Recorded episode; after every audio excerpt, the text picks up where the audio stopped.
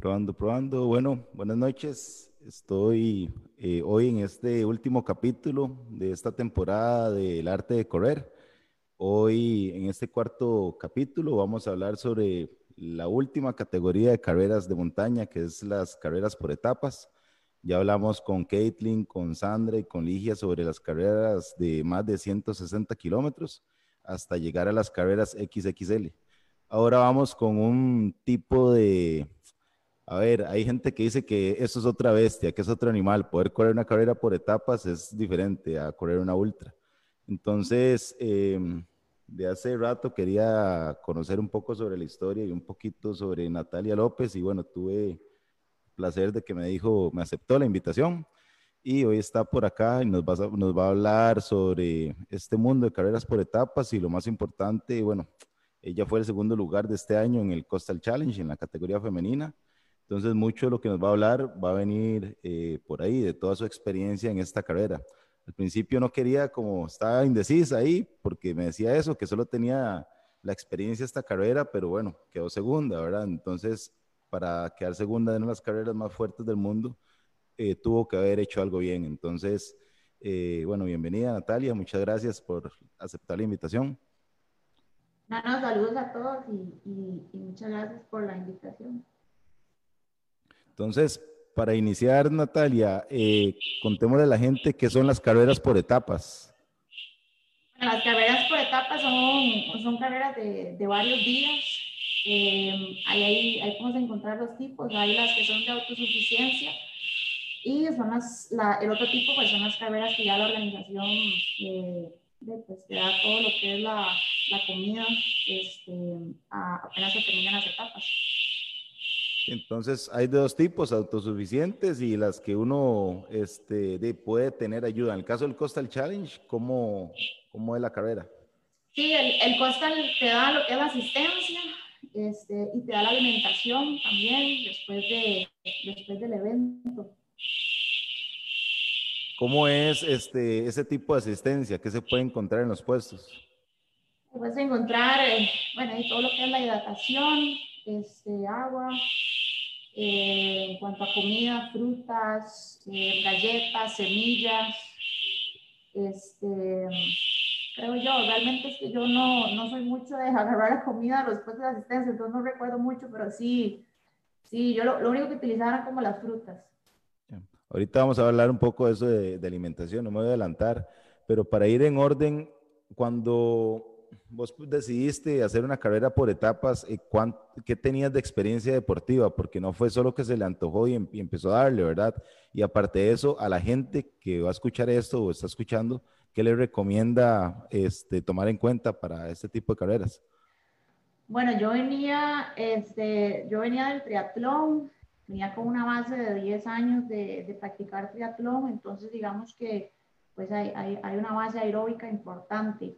Eh, realmente no, no le di el tiempo tal vez que yo hubiese querido para hacer una carrera multietapas, pero bueno, vi la oportunidad este, y me inscribí en la del, la del 2020. Yo eh, la decisión la tomé a finales de en septiembre del 2018. Entonces, básicamente fue un año y tres, cuatro meses lo que estuve entrenando, o sea, dejé el triatlón y me dediqué específicamente a entrenar eh, para trail. Y para la gente, si, si, tuvieras que poner un número para todo el mundo en años de entrenamiento, ¿cuánto dirías que es ese número en años de entrenamiento para una persona que quiera hacer una carrera multietapas como este tipo? Bueno, es difícil dar un número, ¿verdad? Porque tenemos que tener presente siempre el principio de individualidad, ¿verdad? Que es súper importante en el deporte. Pero bueno, asumiendo que, que, pues por ahí traiga alguna base aeróbica, ¿verdad? Este, que ya traiga su, sus años eh, entrenando de forma constante, ¿verdad? Siendo activo físicamente, yo estaría hablando de unos dos, tres años, ¿verdad? Sí, no es que uno terminó y su primer este, maratón y ya mañana piensa en tirarse una multietapa, ¿verdad? Sí, no, no, Hablando de ya distancias, ahora que menciono maratón, eh, para mí la, la, evolución de un corredor debería ser así, empezando desde lo mínimo 5, 10, 21, 42, 50, 80 y luego etapas. Pongo, digo 50, 80 con asterisco porque creo que hay corredores que los 50 ya están listos y hay otros que posiblemente necesitan un poco más de confianza con 80. Entonces, ese es mi raciocinio, digamos, después de, de, tiempo entrenando gente, pero según su experiencia, eh, ¿cómo lo ves? Sí, sin duda, sin duda. Este, ahí entra otros principios del entrenamiento súper importante, que es la progresividad. Este, es ir quemando etapas, ¿verdad? Es ir madurando las distancias. Este, yo realmente, eh, la de 80 yo no, yo no he corrido, yo lo más que he corrido son 50 kilómetros, de 50 kilómetros hice el salto a, a multietapas. Y ¿por qué? O sea, ya, ya, se sentía lista, ¿no? De hecho, yo lo, yo lo considero, yo considero que hay corredores que es de 50 y otro 80. ¿Cómo sentiste vos que ya estaba lista para una multietapas? Mucho autoconocimiento. Autoconfianza, tal vez, más bien. Este, como te digo, o sea, mm, yo sabía que faltaba, faltaba, pero confié más como en, en esa base de 10 años que, que, que yo traía en el triatlón, ¿verdad? Donde eh, también el enfoque del triatlón era, era más en distancia larga, entonces lo pensé más como en términos de volumen, ¿verdad? De horas, en, eh, de horas a, a, ritmo de competencia, ¿verdad? Un medio Ironman está durando cuatro o cinco horas, que más o menos era el promedio de lo que iba a estar durando, digamos, cada etapa en el costal. Entonces, eh, yo lo vi por ahí. Y en realidad, pues del costal no hay ninguna etapa que, que supere los 50 kilómetros, ¿verdad? Exacto. Entonces también tampoco vi pues esa necesidad de, de hacer los 80 kilómetros. Sí, buen raciocinio ese. Eh, ya me lo dijiste al principio, pero tal vez para repetirlo un poco más claro, ¿cuánto tiempo dura la preparación específica para el costal en este caso? Sí, este, bueno, ahí tal vez aclarar la, lo que es la preparación general y me estás preguntando por la preparación específica. En mi caso, la preparación específica yo la inicié por ahí de octubre, ¿verdad? Estaríamos hablando de unas 16 semanas este, para la competencia a inicios de febrero. Entonces ya la específica, este, yo la inicié en octubre. Buenísimo. En cuanto, eso, es un tema que se las trae porque, bueno, hemos llegado aquí en los últimos tres programas a algunas conclusiones. La primera es que, que, la mayoría de la gente corre más de lo que tiene que correr, pero bueno, vamos a ver cuál es su percepción. En cuanto a los fondos, ¿cuánto le metes a los fondos en distancia y cuánto fue un fondo madre, por llamarlo así, en la semana pico para vos? Bueno, esa, esa pregunta me la, me la, hicieron montones y la verdad es que la gente se sorprende eh, muchísimo con la respuesta. Mm, yo no hice un fondo mayor a cuatro horas en ningún momento, ¿verdad? Ese fue, ese fue mi tope, ese fue mi fondo madre. Yo entreno por, eh, por tiempo, yo no entreno por kilometraje, ¿verdad? Este, yo soy más de entrenar eh, por, por horas. Este, y lo que, digamos que los, en los fondos promedios, yo andaba haciendo tres horas, dos horas y media, tres horas. Eso sí, hacía fondo sábados y domingos, pero nunca superé las cuatro horas. Eh, e, esta pregunta eh, tal vez es difícil porque vos venís, tenés una base muy grande de triatlón, pero, o tal vez tenga una respuesta más bien más pensada. ¿Qué, qué, eso, qué, ¿Qué es para vos la calidad en el trail y cómo se entrena bueno, eso fue algo que, que, que, me costó cambiar un poco el chip, ¿verdad? Porque en triatlón, pues un medio Ironman, eh, ya, ya, yo, lo, ya yo eh, por el tiempo que tenía entrenando, ya yo lo corría a, a una intensidad relativamente alta, ¿verdad? Eh, no podía pretender correr una carrera trail a esa intensidad con la que hacía el triatlón porque evidentemente me faltaba mucha experiencia, este, entonces, eh, ¿cómo fue la pregunta? Sí, sobre la calidad y los métodos de... Ah, sí, sí, sí, sí. entonces, este, eh, realmente yo lo que utilicé para el costal fue un modelo de planificación que se llama periodización inversa. Eh, básicamente, tal vez para los que no conocen, eh, el modelo funciona que vos inicias tu preparación trabajando más los trabajos de calidad y menos volumen y después vas, vas bajando la intensidad y vas aumentando el volumen. Eso yo lo utilicé por la demanda fisiológica que tenía la carrera del costal. Entonces, los trabajos de calidad al inicio eran, eran este, un poquito más fuertes. Yo trabajé ahí con, con, con, con, el sistema fraccionado interválico. Inicié con extensivo largo y después este, en la parte específica básicamente usaba el extensivo corto, que son eh, distancias cortas, pero a 100, 120 de la velocidad aeróbica máxima. Sí, eh, curioso porque usaste métodos, por decirlo así, de calle, este, en trail, ¿verdad? Entrenamiento, porque esos métodos son más conocidos pues, en trail, pero curioso porque ya te conoces tanto que te sirvieron. Sí, también, este, como te digo, no podía como pasarme de lleno a un entrenamiento de trail porque era algo muy nuevo para mí, ¿verdad? Este, también tenía que dejar algo de lo que yo estaba acostumbrada, yo sabía que me funcionaba. El objetivo realmente, lo que yo estaba buscando era estimular la velocidad aeróbica máxima, ¿verdad? Mejorarla este, sabía que al final en la competencia eh, realmente yo no iba a correr ah, ni cerca de, mi límite de la velocidad aeróbica máxima, ¿verdad?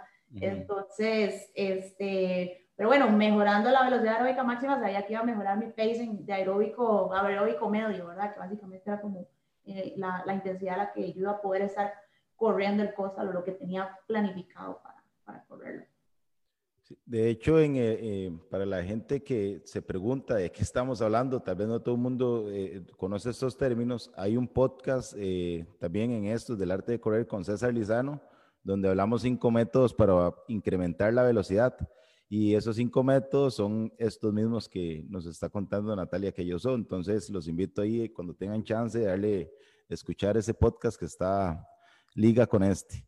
En cuanto a la densidad del entrenamiento, dobles sesiones, eh, ¿aplicaste algo de eso? ¿O no, no sos de meter carga de ese tipo en, volumen al cuerpo?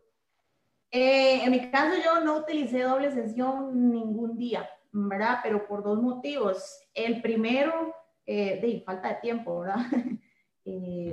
uno hace esto por, por hobby, entonces yo solo tenía las mañanas para entrenar y el segundo motivo es porque eh, realmente no, no, me considero que tenía la madurez deportiva eh, o la maduración deportiva para, para aguantar dobles sesiones y, y, poder al día siguiente estar en las condiciones para, para hacer un buen entrenamiento. Entonces, eh, en mi caso yo no lo apliqué, en mi caso personal. Sí, de hecho es curioso porque es la última variable que uno ya va metiendo y sí depende mucho de la experiencia deportiva, tenés este, razón. Y en cuanto a hiking como método de entrenamiento, ¿utilizaste algo de eso o vos nada más eh, le preferís correr? En... No, sí, sí, definitivamente el hiking es súper importante. De hecho, este, bueno, en mi caso, ¿verdad? Yo, hablo de mi caso, ¿verdad? Sí, sí, cada, sí. cada, cuerpo es un mundo y cada situación es distinta. En mi caso, pues más de la mitad de la carrera del costal yo la hice caminando, ¿verdad? Entonces era súper importante practicar el hiking. De hecho, todos los lunes eh, era como mi, mi, día de entrenamiento de hiking y este, pues agarraba una ruta de que fuera puro ascenso y este, trabajaba esa parte. Los fines de semana, usualmente, algunos de los dos fondos, este, buscaba también que, que tuviera buen ascenso eh, para también trabajar el hiking. Entonces, podemos hablar que lo estaba trabajando dos veces por semana. Curioso porque he entrevistado a ocho, casi, no sé, como 16 corredores eh, de, montaña y calle, muchos de esos de los mejores de, trail en este podcast y muchos, bueno, todos, perdón, coinciden en eso, en el hiking como método. Entonces me da gracia porque eh, César de César Lizano, este, Daniel Herrera, que es bueno bajando también, eh, Román Urbina, Felipe Guardia, Verónica Bravo, Warner Rojas, todo el mundo nos habla de la importancia del hiking este, como método y es el más subestimado por la gente. O sea, uno como entrenador, no sé si a vos te pasa que también sos entrenadora y uno le pone hiking dos horas a alguien y la gente, coach, hice todo menos el hiking y posiblemente lo más importante, ¿verdad? Sí, sí, y ahí, también sumar que este, digamos, a mí fue lo que más me costó, ¿verdad? Porque tal vez vos, uno viene del teatro o alguien que viene de calle, eh, y también lo escucho cuando la gente hace la transición de calle a montaña, que creen que, que caminar es, es, es, más bien que, que vas lento, ¿verdad? Que eso es malo, que estás perdiendo el tiempo, que no estás entrenando, que no estás sufriendo ninguna adaptación y, y pues al final es todo lo contrario, ¿verdad? Es un mito terrible que hay en cuanto al hiking.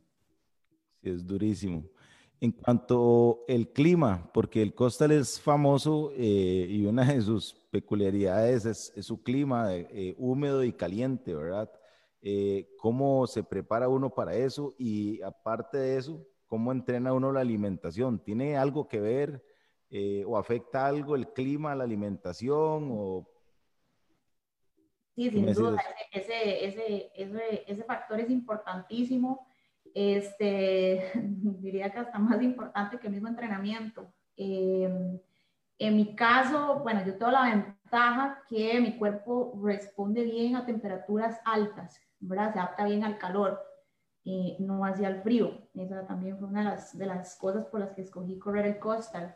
Em, para entrenar el tema del clima, eh, aproximadamente las últimas seis semanas previas al evento, eh, em, yo estuve eh, yendo mucho al área de Jacó y Hermosa, ¿verdad? Que es como lo más, las condiciones más similares a lo que, lo que vamos a encontrar en el coastal.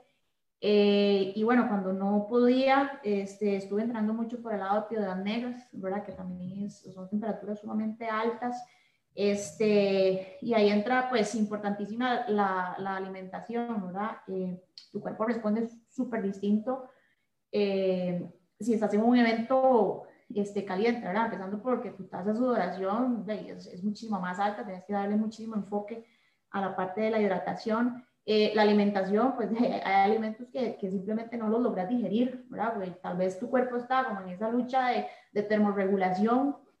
Entonces, eh, la parte de la alimentación es importantísima. Eh, yo inicié casi dos meses antes eh, probar durante los entrenamientos lo que iba a estar comiendo en el costa, ¿verdad? Pues es una prueba y error. Entonces, comiste algo en el entrenamiento, te cayó mal, pues al siguiente tienes que cambiarlo, probar otra cosa, eh, probarlo varias veces. Y este, por ahí hice tres eventos o tres competencias y esas competencias eran los tests más importantes para, para probar todo, todo eso, ¿verdad? Porque no es lo mismo la intensidad en una competencia que la que, la que tenemos en, en entrenamientos. Me decías al principio que en los puestos este, no, no eras de comer mucho. Este, ¿Qué comías en este caso en el costal? Bueno, yo este, soy bastante delicada con el tema de la alimentación, ¿verdad? Em, la mayoría de las cosas no me, no me bajan, o sea, no me pasan. Este, entonces, tenía ya los, los, los productos y las marcas eh, muy específicas que yo sabía que, que, pues, que me caían bien, entonces prácticamente yo lo llevaba, lo único que, que tomaba de los puestos de, de, asistencia era, era o sandía o, o, piña, fuera de eso no, no comía nada, pero porque a mí personalmente me cae mal, ¿verdad? Pero, o sea, no mejor no veía el menú usted para no, no antojarse. Este, yo al principio, bueno, a todos les hago, les hago esto, les pongo, les mando algunas preguntas y luego se las cambio. Entonces, la idea era que hoy nos enseñara a leer un perfil de la carrera del Costa de algún, algún día y nos enseñara a planear, a planear una estrategia.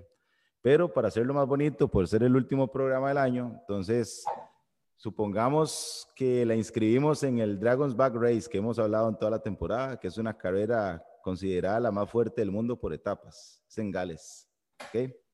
Entonces, antes de... Le, le, enseño en qué se metió antes, dos minutos.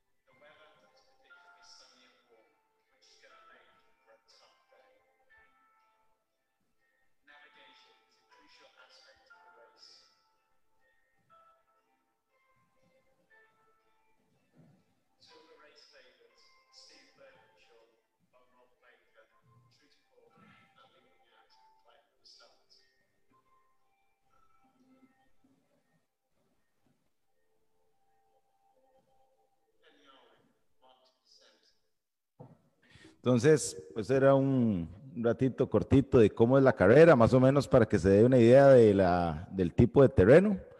Ahí están las etapas. Entonces, día 1 son 52 kilómetros con 3.800 metros de ascenso. El día 2, 58 con 3.600.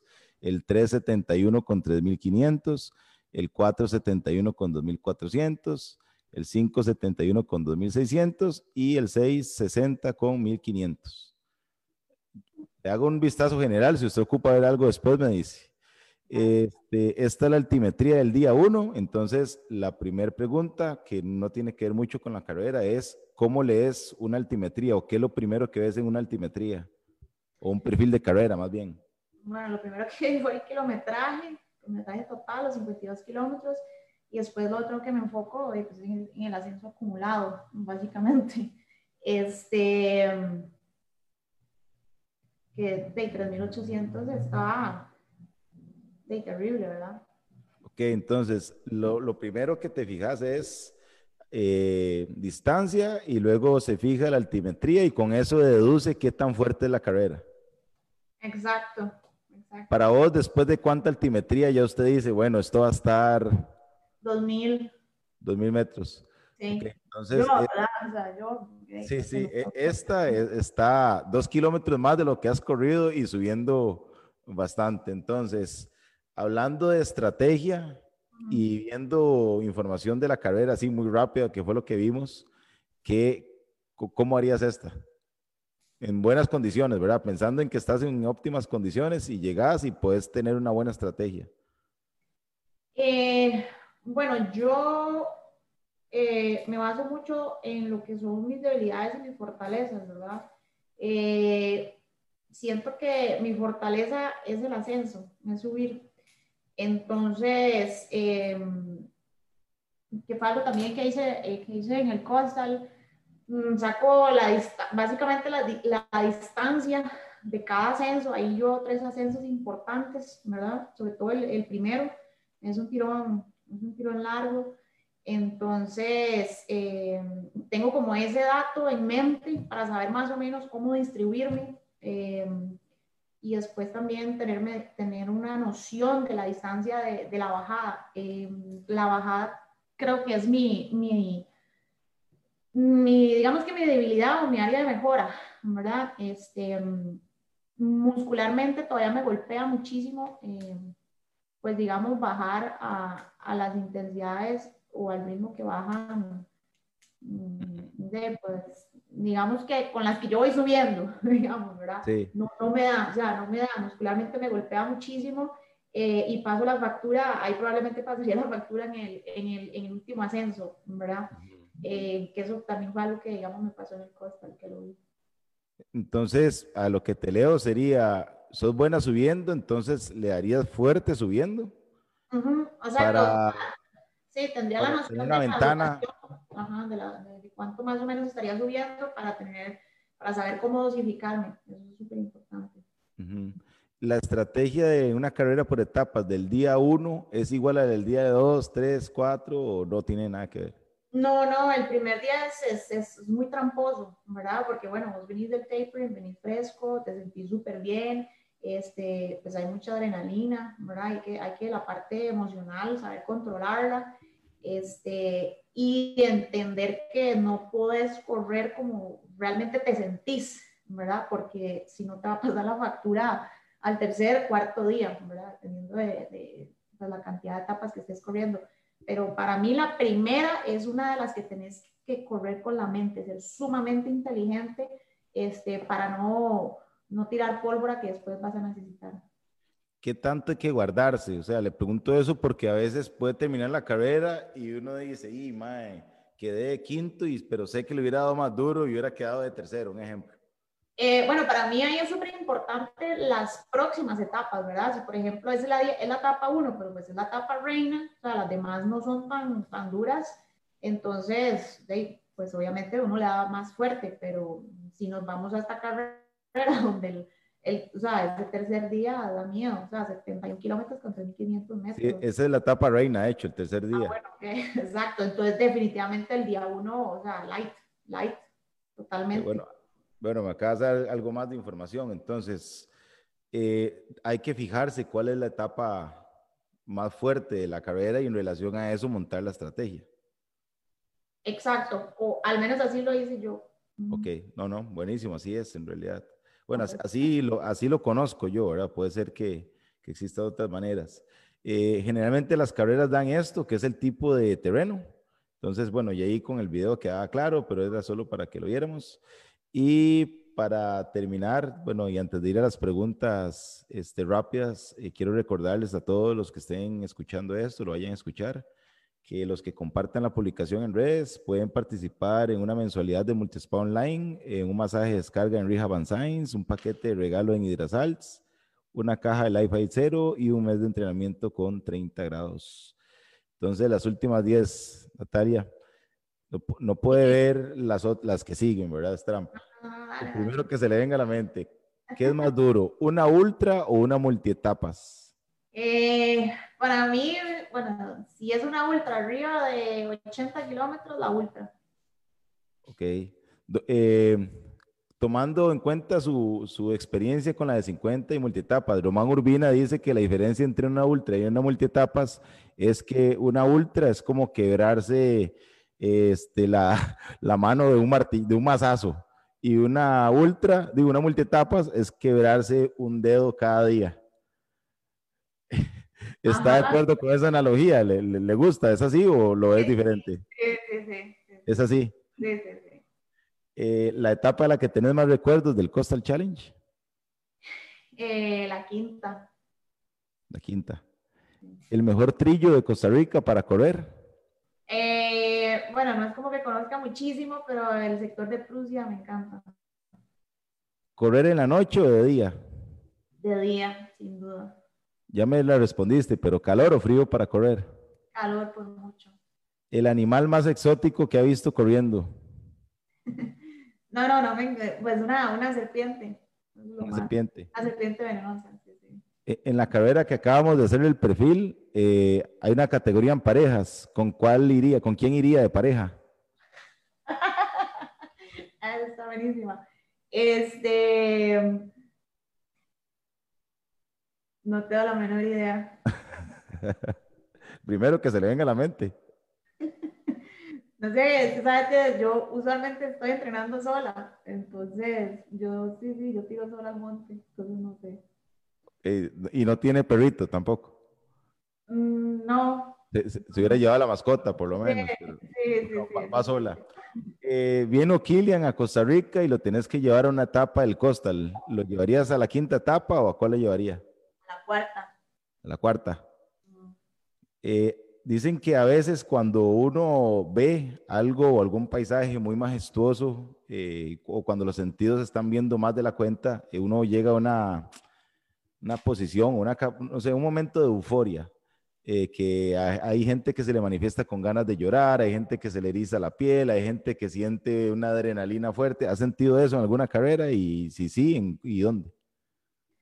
Sí, sí, claro, sí lo he sentido. Este, de hecho, pues en la quinta etapa del Costa le, me pasó. Eh, fue tanto el sufrimiento eh, durante los casi 50 kilómetros que, crucé la meta y, y, lo que me dio fue como, como, una, como una depresión, como de todo lo que había sufrido, pero a la vez como, como una satisfacción de, de haberlo concluido. Es, es, es una mezcla de, de, de cosas súper locas.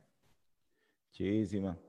Este, bueno, Nati, mucho gusto y muchas gracias por sacar un ratito aquí de su noche. Sé que pasa muy ocupada, pero muchas gracias y espero que todos los que estuvieron conectados o van a escuchar esto eh, lo compartan. Está bastante, bastante bonito el material de hoy. Y muchas gracias. Con todo gusto. Nos vemos entonces. Este, en enero iniciamos de nuevo con la siguiente temporada y ahí les estoy avisando cuáles serán los próximos invitados. Muchas gracias a todos y buenas noches. Buenas noches.